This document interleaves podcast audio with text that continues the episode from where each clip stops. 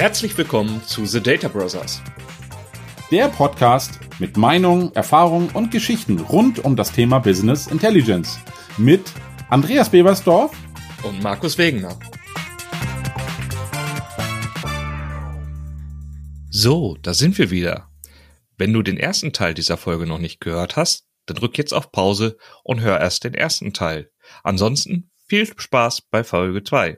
Ja, ich finde das so spannend, weil jetzt nehme ich nämlich die Schleife wieder zurück zum Anfang, wo wir eingestiegen sind vom Einsteiger zum Profi ohne BI-Vorkenntnisse und frag mich die ganze Zeit, ob deine Informatiker-Ausbildung dich doch immer wieder mehr dahin bringt, dass du ganz gerne programmierst. Und du sagst zwar im Vorfeld so, es gibt die Leute, die kommen aus der Datenbankwelt, die sind wahrscheinlich lieber in ihrem SQL gefangen. Es gibt die Leute, die sind in ihrer Excel-Welt, die keine Ahnung, äh, was da ist ja, VBA wäre auch schon wieder fast Programmierung, aber dass du diese durch deine Programmier- und Informatikerkenntnisse vielleicht doch mehr die Affinität zu diesen Programmierlösungen hast. Was meinst du, Arthur? Wie würdest du das einschätzen?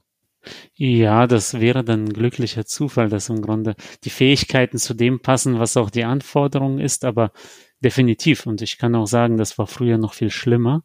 Da habe ich äh, in Power Query Sachen gelöst, die eigentlich nach DAX gehören, habe aber in meinem ersten Power BI Jahr auch DAX nicht so richtig verstanden. Für mich waren das nur irgendwie Excel-Formeln und habe dann eben vieles, was Richtung Joins, Aggregationen und eigentlich Modellierungsaufgaben einfach in Power Query gelöst, weil das mir einfach viel näher war.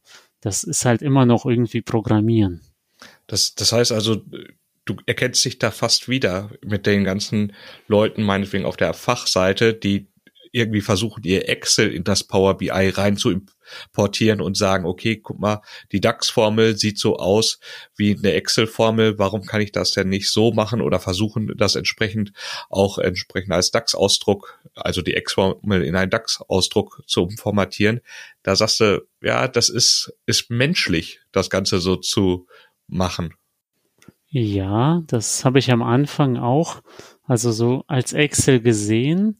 Und man muss aber einfach in die Köpfe bringen, was das für ein unglaublicher Vorteil ist, dass wir jetzt dann diese Formeln haben, aber nicht abhängig sind von irgendwelchen Zellen und äh, dass wir unbedingt da in irgendeiner Zelle, irgendeinem Blatt bleiben müssen, sondern einfach die Möglichkeit haben, diese Berechnungen also wirklich auf das große Ganze zu gucken aus der Formel. Und das ist immer das, wo ich bei Excel, was mich immer sehr gestört hat, irgendwelche tausendseitigen Formelkonstrukte. Äh, und da habe ich dann immer gesagt, ja, nutzt doch lieber Access. Das ist, da hat man so ein bisschen mehr Gefühl auch fürs große Ganze. Und Power BI bringt das halt ganz toll zusammen. Diese Einfachheit irgendwie von Excel und dann trotzdem aber diese Professionalität, dass wir auch die Möglichkeit haben, aus dem großen Ganzen zu rechnen. Und da schlägt mir das Informatikerherz natürlich höher, so wir sind da nicht in irgendeiner Liste gefangen. Mhm. Ja, und du hast eben auch schon mal angefragt, also mein Hintergrund ist ja auch technischer Natur, tatsächlich ein bisschen mehr oder getrieben von der Datenbank. Und mein Weg Richtung BI war eigentlich Richtung, ich will Data Warehouses aufbauen und habe dann irgendwann mit Power BI gesehen, dass diese Technologie es relativ einfachen Zugang gibt, anstatt dass ich eben groß Infrastruktur installieren muss. Wie du selber sagst, ich bin Entwickler, ich will nicht Systemlandschaften aufbauen, ich will Systeme bauen. Und an der Stelle würde ich jetzt mal dich gerne fragen, wenn du mit dem Erfahrungsschatz von heute dir den Weg ein bisschen mehr vorbereiten könntest, was wären so die Einstiegspunkte, die du deinen vergangenem Ich sagen würdest, was er sich mit beschäftigen soll? Oder wenn jetzt jemand anfangen möchte mit Power BI, was sind so diese Themen, wo du sagst, fokussier dich mal da drauf? Um, ja, also ich habe so ziemlich alle bekannten Fehler auch sicherlich gemacht. Also zum Beispiel Snowflake, Datenmodelle oder generell diese mehrstufigen Dimensionen, weil ich eben so in Normalisierung gedacht habe, habe ich ja irgendwann mal gelernt. Und deswegen war dann irgendwie die Produktgruppe eine eigene Dimension, darunter die Produkte und dann die Umsätze. Dass das einfach nicht besonders performant ist, Habe ich damals einfach noch nicht gewusst. Zum Beispiel generell dieses Gefühl fürs Datenmodell, das würde ich mir dann mitgeben und auch mal sagen, ja, es ist nicht intuitiv, quasi denormalisiert, einzelne so Belegpositionen direkt an Kunden zum Beispiel anzubinden, ohne da Belegköpfe dazwischen als Zwischendimension. Also wirklich dieser Zwang zum Star-Schema, den hätte ich mir natürlich mitgegeben. Und dann natürlich auch die Datumslogik, auch eine eigene Sache für sich, äh, wo natürlich am Anfang, da steht auch immer noch ein Tutorial auf meinem YouTube-Kanal, wie man Kalender Auto benutzt und dass das so eine tolle Sache ist. Ist es auch für Einsteiger? Kommt ja auf den Use Case an. Ja, aber klar, diese Basics. Und ich hätte natürlich auch gesagt, ja, manchmal lohnt es sich, ein bisschen doch DAX zu lernen, statt zu versuchen, komplexe Probleme dann gleich in Power Query zu lösen, nur weil es gerade geht. Was ich aber unter Zeitdruck auch einfach gemacht habe. Quasi schon richtig Measures vorberechnet und äh, Cluster-Tabellen irgendwie in Power Query gebaut, um bestimmte Metriken dann schnell abzugreifen, was halt eigentlich komplett die Stärke von DAX vernachlässigt. Ich glaube aber auch ganz ehrlich, dass es ein zweischneidiges Schwert. Also ich habe Kollegen, die tatsächlich DAX lieben und Power Query eigentlich links liegen lassen und genau den umgekehrten Fall, dass sie lieber das alles in Power Query lösen und Arthur korrigiert mich hier und Markus, du darfst da gern einhaken. Es gibt durchaus Fälle, da ist DAX nicht immer die beste Lösung. Ebenfalls gilt das für Power Query und auch im DAX kann man sich wirklich die Finger brechen, wenn man das manchmal zu kompliziert macht und dann am besten noch mehrere verschachtelte Measures benötigt, die dann dazu führen, dass der Report ja nicht seine drei Sekunden, die ja smart sind, sondern dann seine 10, 15 braucht. Und ihr wisst, diese Ungeduld des Controllers, die ist ja unbenommen immer noch da und das Excel wollten sie doch genau aus diesem Grund loswerden. Wie geht man denn damit am besten um? Ja, kann ich dir dann nur zustimmen. Also es gibt für verschiedene Anwendungsfälle verschiedene Orte und natürlich, es gibt eben Sachen, so früh wie möglich zu lösen. Alles, was eben wirklich das Modell und irgendwie fest berechnete Werte betrifft, das ist in Power Query viel besser aufgehoben. Alles, was irgendwie dynamisch und mehr für den User kontrollierbar ist in DAX und es gibt auch eine Grauzone, die eben sowohl als auch, wo ich mit dem Markus auch schon viel drüber gesprochen habe. Also oft ist es ja so, eine längere Tabelle ist dann doch performanter, weil sie eben in Power Query vorberechnet wurde. Und auch da ist meine Erfahrung, es hängt auch oft vom Kunden ab. Also ob man jetzt so einen Mitarbeiterkalender zum Beispiel, ob man es sich leisten kann, den zu laden, um dann schnellere Measures im Frontend zu haben oder ob einfach die Aktualisierung an sich so sperrig und teuer ist, dass es dann doch besser ist, manchmal kreative Lösungen in DAX zu finden, um einfach die Aktualisierung irgendwo noch kontrollierbar zu halten. Also Stichwort ODA, also ODBC zum Beispiel, was oft sehr langsame Verbindungen auch mit sich bringt, aber eben auch Sperrigkeiten so bei Oracle und Co. Ja, weil ich habe es auch tatsächlich immer wieder gesehen, dass viele Anwender da hingehen und erstmal rein die Tabellen aus dem RP-System laden. Das führt dazu, genauso wie du es gesagt hast, Arthur, dass sie die Kopftabelle mitladen, die Zeilentabelle, dass sie anfangen, diese komplett normalisierte Struktur zusammenzufassen und sich dann wundern teilweise, warum eine Fehlermeldung kommt, dass eine Ringbeziehung da ist, warum eine Fehlermeldung kommt, dass, dass die Filterrichtung nicht passt, wo vielleicht sogar Beziehungen gemacht werden, ja, wo es einfach zu einer Many-to-Many-Beziehung kommt und die dann eben innerhalb der Benutzung Fehler wirft. Ganz spannend auch, wenn, wenn die Annahme ist, dass es erst eine 1 zu Sternverbindung ist und beim nächsten Data Refresh äh, meckert das Datenmodell, dass es die Daten nicht annehmen kann, weil weil es doch eine Many-to-Many-Beziehung war und und und. Also ich sag mal, dieses Modell Know-how ist schon sehr sehr wichtig. Und was mir selber letztens wieder aufgefallen ist, dadurch, dass ich auch ein bisschen zwischen meinen BI-Welten springe, mal in der SQL-Welt, mal im Power BI, hm, dass es eben auch so bestimmte Modellierungen äh, gibt, zum Beispiel abgeleitete Dimensionen. Das gibt es eben im multidimensionalen Bereich, wo ich vielleicht eine Dimension habe und mir den Dimensionsschlüssel von einem anderen Wert über diese Dimension in die Faktentabelle reinhole. Das ist dann schon auf der AS-Ebene.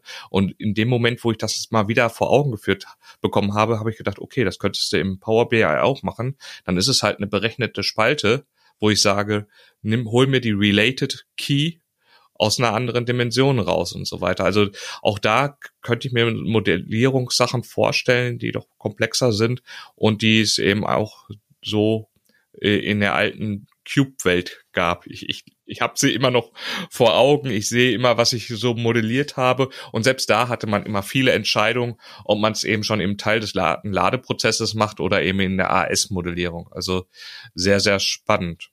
Andreas, möchtest du noch was hinzufügen? Ja, wo ihr das gerade so alles ansprecht, außer dass mir aufgefallen ist, dass wir schon wieder ganz schön viele technische Begriffe mitgenommen haben. Ich hoffe, wir liefern das noch in den Show Notes nach. Ich lasse das jetzt mal weg. Aber mir ist gerade letztens auch da wieder was ganz Tolles zu eingefallen. Ich hatte einen Kunden oder habe einen Kunden, der hat die gute alte Olap-Welt und möchte jetzt eigentlich sein Modell, weil es in der Olap-Welt nicht erweiterbar ist, in die schöne Tabula-Welt überführen. Natürlich Reporting soll das auch wieder so ähnlich funktionieren. Ihr wisst, wie es ist, ne? Neues Auto, aber es soll genauso fahren wie das alte, nur schneller. Spannend finde ich gerade das Thema Hierarchien und gerade hier in diesem Beispiel, wenn, wenn man so mehrere Hierarchien aus einer Dimension quasi abgeleitet sieht, also nimm das Beispiel, ich mache mal was mit plakativen Fahrzeuge und Fahrzeuge wissen wir alle, da gibt es unterschiedliche Fahrzeuge, aber auch unterschiedliche Antriebstypen. Und schon ging's los. Wie mache ich das im Tabula? Funktioniert doch ein bisschen anders. Und im Urlaub waren das alles für den Kunden, also der Fachanwender, alles eigene Dimensionshierarchien. Der dachte, oh, kann ich schön nutzen. Im Tabula fiel es mir etwas schwerer, muss ich gestehen, das sofort so darzustellen, dass er damit arbeiten kann. Passiert euch sowas auch öfter, dass der Kunde eine gewisse Erwartungshaltung hat und sagt, das müsste doch gehen? Ja.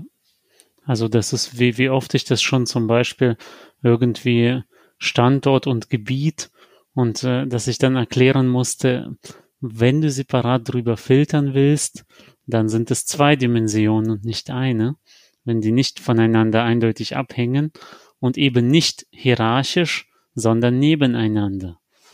Wenn du diesen Filter so nutzen willst. Genauso manchmal auch Mitarbeiter und Teams oder also ganz viel, wo es dann plötzlich viel mehr Dimensionen gibt als früher Tabellen und dann heißt es erstmal, oh, das sollte doch alles viel einfacher werden, anstatt dass wir jetzt hier so, so einen Stern aufbauen, aus drei Tabellen dann zehn gemacht haben.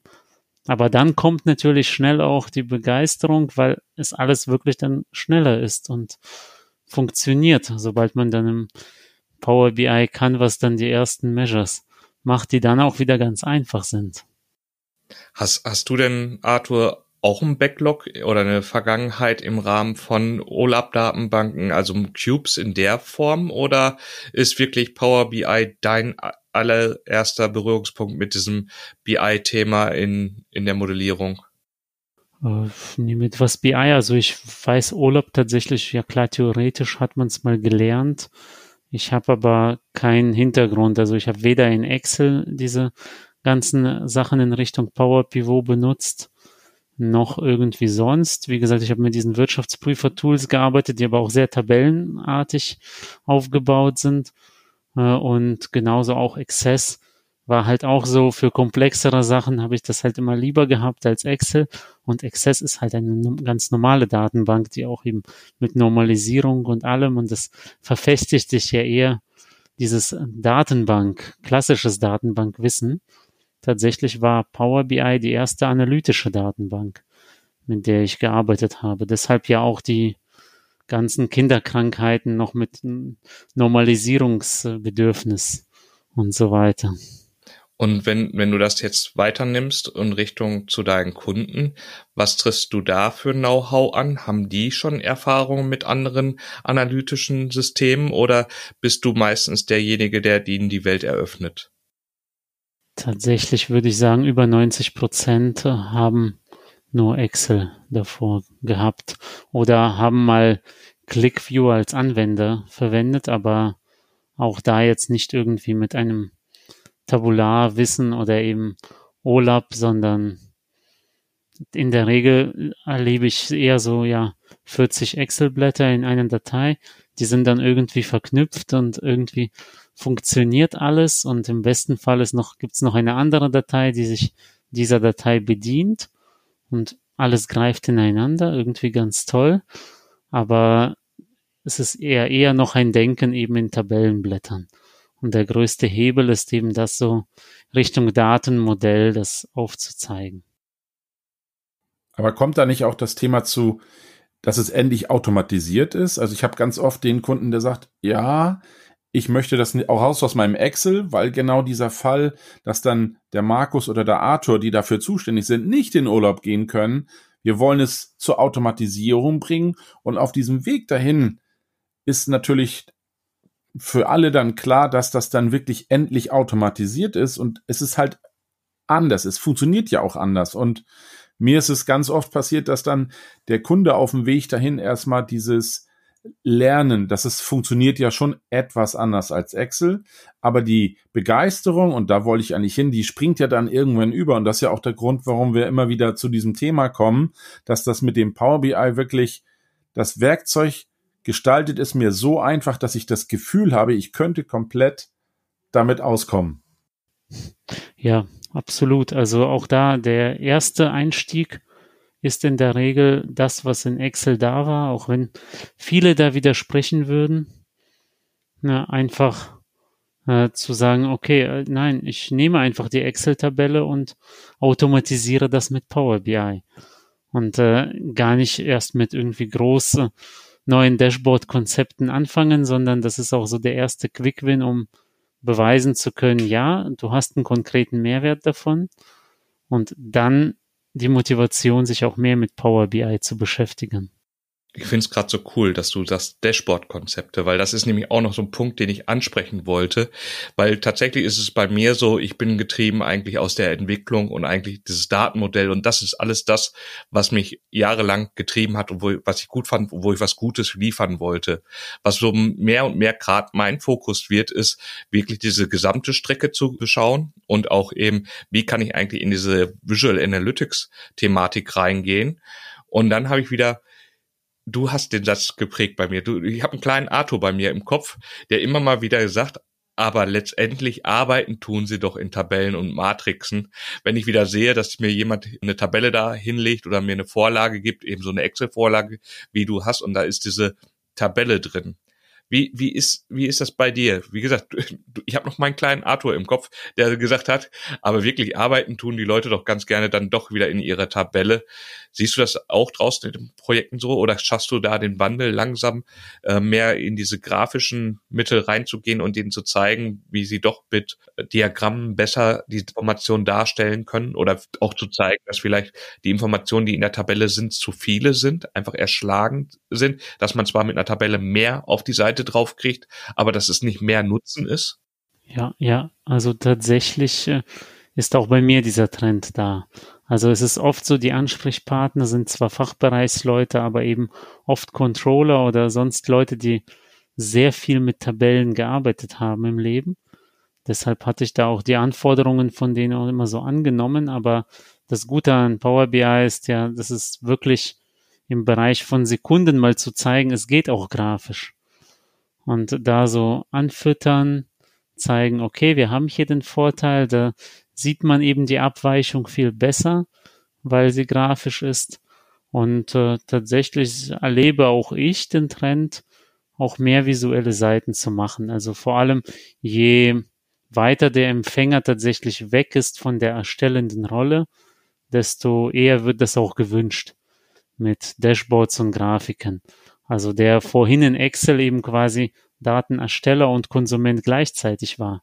Den interessiert es weniger als äh, den Geschäftsführer, der halt vorher zwölf Seiten PDFs bekommen hat und jetzt auf einer Seite im Dashboard das Ganze sieht. Das ist schon ein echter Mehrwert.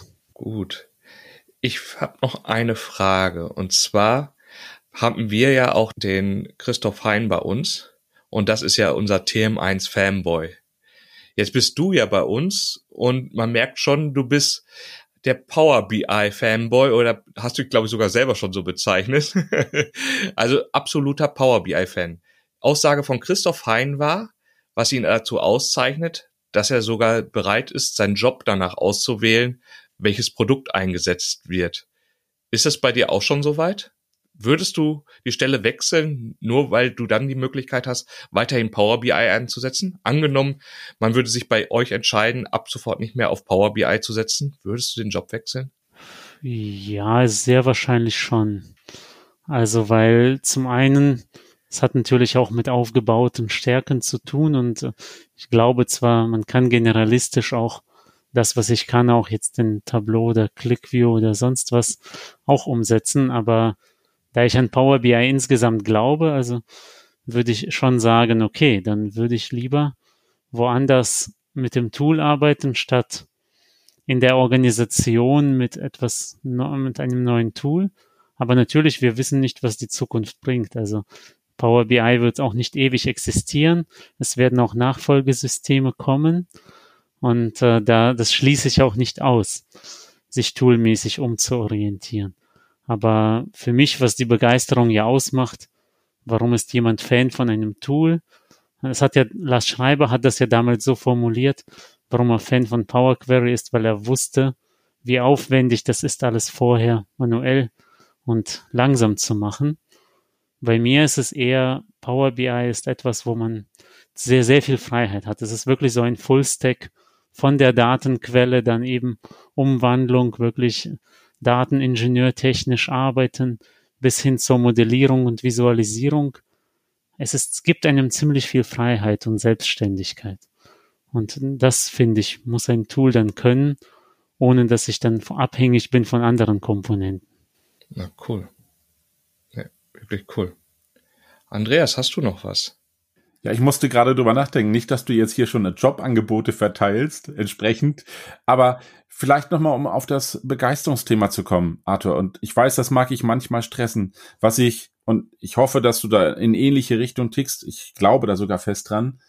Für mich ist das wirklich so, du kannst relativ schnell mit diesem Werkzeug Ergebnisse erzielen, die die Leute auf der anderen Seite davon überzeugen, es geht sehr, sehr schnell wirklich mal was zu bauen. Sei es, ich binde die Daten an, ohne dass ich ganz viel erwähne, welche Toolsets da plötzlich im Einsatz sind, wie Power Query oder was auch immer.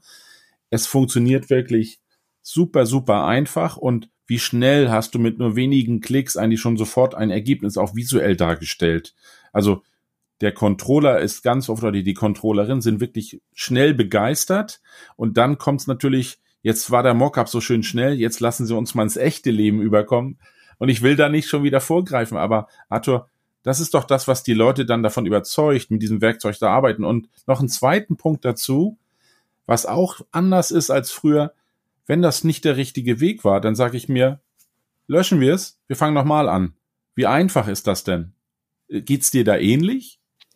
Ja, absolut. Also heutzutage, das ist auch so, wenn wenn wir zum Beispiel unser ERP irgendwo einführen und dann ist auch bei, bei so einem Mini-Onboarding, da ist nur eine Stunde dabei, um einfach die Schnittstellen zu erklären. Und das ist eben, heutzutage ist das nicht eine Klickschulung. Hier kannst du dir irgendwie die API-Doku anlesen, sondern tatsächlich schaffe ich es in dieser einen Stunde, Datenquelle anzapfen, über API rausziehen in Power BI schon erste Visualisierungen machen. Also oft eben mit Buchungsdaten, da weiß man, was zu erwarten ist. Das ist halt sehr einfach, aber wie weit man wirklich in so einem Kurzeinstieg kommen kann und auch den Kunden das auch fühlen lassen kann. Ja, hier, das, das geht dort und dann jetzt das Ganze nach Kosten stellen und ja, einfach nur zwei Klicks und so weiter. Und da, das ist schon großartig. Also das war vorher einfach so in Echtzeit nicht möglich. Klar war es mit einem Excel-Export irgendwo ähnlich. Deswegen ist Excel auch sehr beliebt. Ja, und ich glaube auch sehr viele Emotionen gehen auch mit den eigenen Daten einher. Also wenn es die eigenen Daten sind, ich, ich merke es immer bei Kunden, die ein Testsystem haben, wo irgendjemand irgendwas eingegeben hat, darauf kann keiner Berichte validieren.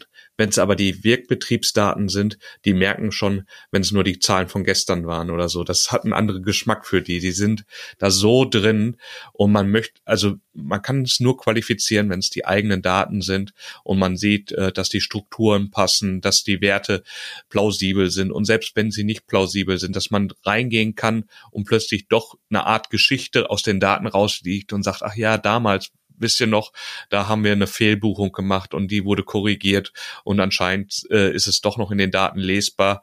Nur wenn man eben auf die Gesamtsumme guckt, passt die Gesamtwert wieder. Aber wenn ich eben in die Vergangenheit schaue, dann ist es eben immer noch da in den Daten. Und das sind einfach, ist äh, phänomenal. Gut. Jetzt haben wir, glaube ich, noch eine ganz schwere Aufgabe, denn wir wollen ja heute die Folge nicht beenden ohne die drei Dinge für den Nachhauseweg. Ich glaube, beim letzten Mal haben wir den Lars und die anderen Gäste die drei Dinge nennen lassen. Weil wir heute aber so eine lange Folge haben, würde ich behaupten, wir machen einfach jeder eine. Und der vierten und fünften darf dann jemand, wer, wer noch was hat, was nicht genannt wurde. Und ich bin mal nett, ich mache den letzten. Also schließe ich daraus, Markus, wir lassen Arthur, weil es dann am nettesten ist, den Anfang. Ja, genau. Ja, was, was habe ich heute gelernt? Ich meine, ich kannte schon eure Ansichten und für mich war das aber nochmal so ein, so ein schöner Rundumblick über alles von Community bis hin zu, wo wir herkommen.